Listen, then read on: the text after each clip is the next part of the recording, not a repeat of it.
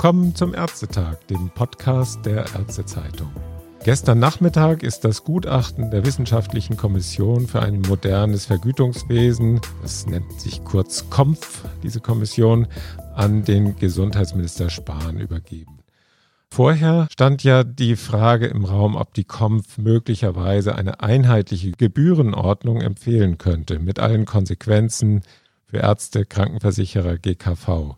Am Telefon begrüße ich jetzt einen, der darüber bestens Bescheid weiß, und zwar Dr. Dirk Heinrich, HNO-Arzt, der Vorsitzende des NAV Virchow-Bundes und auch der Vorsitzende des Spitzenverbandes der Fachärzte Deutschlands. Herzlich willkommen, Herr Dr. Heinrich. Moin, moin, wie man hier in Hamburg sagt. Moin, moin. Ja, die Wissenschaftler haben ja eine partielle Harmonisierung von EBM und GOE vorgeschlagen. Was kann man sich darunter eigentlich vorstellen, Herr Dr. Heinrich? Ja, zunächst einmal muss man festhalten, dass die Gutachter ähm, und hier gab es kein Minderheitsvotum, sondern es ist ein, ein einheitliches Votum aller Gutachter, die ja sowohl Gesundheitsökonomen als auch Juristen als auch einige Ärzte dabei waren, sind zu dem Urteil gekommen, dass es keine Zusammenlegung von GOE und EBM geben kann und dass das nicht sinnvoll ist. Und das ist letztlich der entscheidende Punkt, nämlich ein ganz klares Bekenntnis zum dualen Versicherungssystem. Also diese Kommission sagt klipp und klar, Deutschland ist hat eine GKV und eine PKV und das ist in Ordnung und das muss nicht geändert werden. Ja, glaube, keine Bürgerversicherung. Genau, das ist ja das gewesen. Im Grunde war diese Kommission ja ein Teil des, des Restes der Bürgerversicherungsdiskussion vom Anfang der, der Koalition. Ja. Ähm, und das muss man jetzt einmal klipp und klar als Wichtigstes festhalten. Das ist eine klare Absage an die Bürgerversicherung und das ist, glaube ich, der wichtigste Punkt erstmal. Mhm. Trotzdem ist es ja so, dass die versuchen wollen, gemeinsame Grundlagen für EBM und GOE zu erarbeiten. Das ist diese partielle Harmonisierung. Ja. Und das ist ja nicht ganz unaufwendig, sagen wir mal. Das sind ja sehr ja. unterschiedliche äh, Honorierungssysteme. Wie kann man sich das vorstellen? Die beziehen sich ja auf zwei Dinge bei dieser partiellen Harmonisierung. Einmal auf eine gemeinsame oder eine, eine Legendierung. Das heißt, die sagen, äh, dass die Leistungen, die erbracht werden, eine gemeinsame Legende haben können oder nur eine Legende haben können. Das heißt, eine Legende heißt eine Beschreibung dessen, was eine solche Leistung beinhaltet. Dagegen ist grundsätzlich nichts zu sagen. Also Einzelleistungen, von denen reden wir dann in diesem Fall, können natürlich und werden auch, äh, ja, egal welche Versicherung der Patient hat, ob er selbst bezahlt oder nicht, ja gleich erbracht und die, der Inhalt einer Leistung ist immer gleich. Das bezieht sich aber dann auf Einzelleistungen, nicht auf Pauschalen, nicht auf Komplexe. Mhm. Einzel Einzelleistungen können und haben auch jetzt ja schon, also wenn ich einen Ultraschall des Halses habe, dann habe ich einen Ultraschall des Halses. Das kann ich beschreiben, wie das auszusehen hat, was da alles dazugehört, Dokumentation, Fotodokumentation etc. etc. Ähm, das mache ich auch heute ja schon gleich, ob das ein Kassenpatient ist oder ob das ein Selbstzahler ist. Also das ist, glaube ich, klingt natürlich erstmal einfach. Ähm, wir haben jetzt natürlich mit der Ausarbeitung der GOE tatsächlich weil wir den Prozess ja da nochmal neu aufgesetzt hatten nach dem Sonderärztetag, ähm, tatsächlich jetzt aktuelle Legenden für Einzelleistungen. darauf könnte man noch aufbauen, auf die GOE. Der EBM als Leistungskatalog, das ist ja keine Gebührenordnung, als Leistungskatalog enthält ja sehr viele Pauschalen. Die kann man natürlich nicht vereinheitlichen. Also Pauschalen sind, äh, da, da ist so viel reingemischt, wenn Sie erst mal an die Grundpauschalen denken im EBM. Da gibt es den Anhang, äh, Anhang 1 ähm, oder Anhang B heißt der, glaube ich, äh, wo dann drinsteht, was da alles drin verschwunden ist in diesen Grundpauschalen. Also die sind, wären bei einem solchen System passé oder müssten hinterher wieder neu gebildet werden aus den Einzelleistungen, die man dann definiert hat. Das ist also praktisch gar nicht so ganz einfach, zumal ja das auch. Das ist mitnichten banal. Das ist mitnichten banal. Ähm, die Legenden könnte man ja aufstellen, da könnte man sogar relativ schnell sein, weil wenn man sich auf die GOE, auf die neue jetzt stützt, aber dann anschließend wieder sozusagen den Schritt in den EBM zu machen und dann wieder Pauschalen und Komplexleistungen zu bilden und die dann wieder zu gewichten, das ist ein Riesenaufwand, damit das fair und gerecht passiert. Das, das wird nicht schnell gehen. Mhm. Das Zweite ist, dass man, dass Sie sagen, man könnte harmonisieren äh, sozusagen die Berechnungsgrundlage, also die betriebswirtschaftliche Berechnungsgrundlage. Die haben wir im EWM, ist aber schon sehr alt, mehrfach hin und her gebogen, äh, auch nicht mehr tauglich. Die haben wir jetzt in der GOE natürlich auch. Da gibt es auch eine betriebswirtschaftliche Berechnungsweise. Auch die könnte man übernehmen. Die ist sicherlich moderner als, als das, was jetzt im EWM aktuell steht.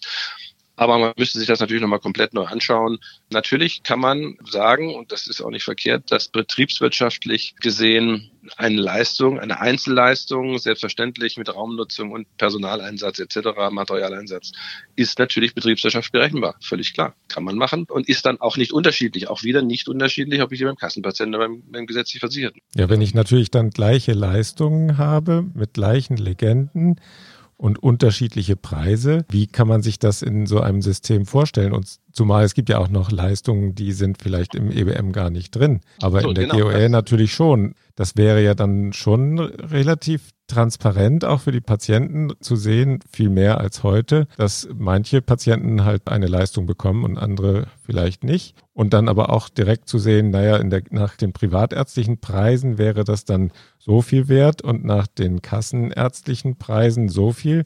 Das ist ja gar nicht so leicht zu vertreten, sowohl vor Ärzten als auch vor Patienten nicht. Wie sehen Sie das als NAV-Vorsitzender, SPIFA-Vorsitzender, als, aber auch als HNO-Arzt? Also wir haben im Grunde immer gesagt, wir haben eine Gebührenordnung, das ist die GOE, und wir haben einen Leistungskatalog in der gesetzlichen Krankenversicherung namens EBM. Ähm, das ist nicht dasselbe, äh, sondern der Leistungskatalog im EBM ist eine Rabattgebührenordnung äh, für den Zugang zu den Kassenpatienten. Mhm. Und äh, letztlich würde das da oder könnte man das ähnlich machen und sagen, okay, gut, für den Zugang zu den Kassenpatienten mit allem, was dranhängt, gibt es einen Abschlag für die Krankenkassen und auch Zuschläge für die ganze Bürokratie, die Kassen uns anhängen. Die müsste dann nämlich da nochmal neu eingerechnet werden. Mhm. Denn das ist genau das, was nicht einfließt in eine solche Leistungslegendierung mit einer betriebswirtschaftlichen Kalkulation. Da obendrauf käme dann noch das, was Kassen uns alles an Bürokratie aufbürden. Das müsste dann zusätzlich in einer Pauschale für die Kassenpatienten zusätzlich berechnet werden. Das ist etwas, was nicht in solchen Leistungslegenden-Diskussion hineingehört, sondern die 4500 Regeln, die wir da zu beachten haben im SGB V, die und der ganze bürokratische Aufwand, den Kassen von uns verlangen, der müsste dann nochmal gesondert bewertet werden. Der käme dann noch dazu. Also es könnte einen Rabatt geben, aber andererseits müsste es auch einen Zuschlag geben für den ganzen Krempel, den uns die Krankenkassen da jeden Tag aufbürden.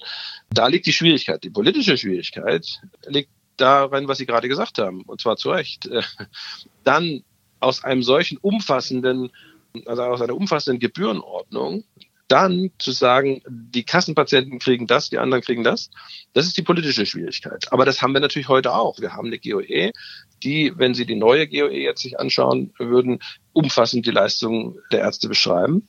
Aber wir haben EBM natürlich zig Leistungen, die da nicht enthalten sind. Ähm, mhm. Und das muss man dann halt nochmal neu definieren. Das ist dann politisch sicherlich die Hürde, die die Politik dann an der Stelle nehmen muss. Zu sagen, das ist der Leistungskatalog für die Krankenversicherten der gesetzlichen Krankenversicherung und das ist der, alles, was Selbstzahler sind. Letztlich sind ja Privatpatienten, ob sie nun versichert sind oder nicht, eben einfach Selbstzahler.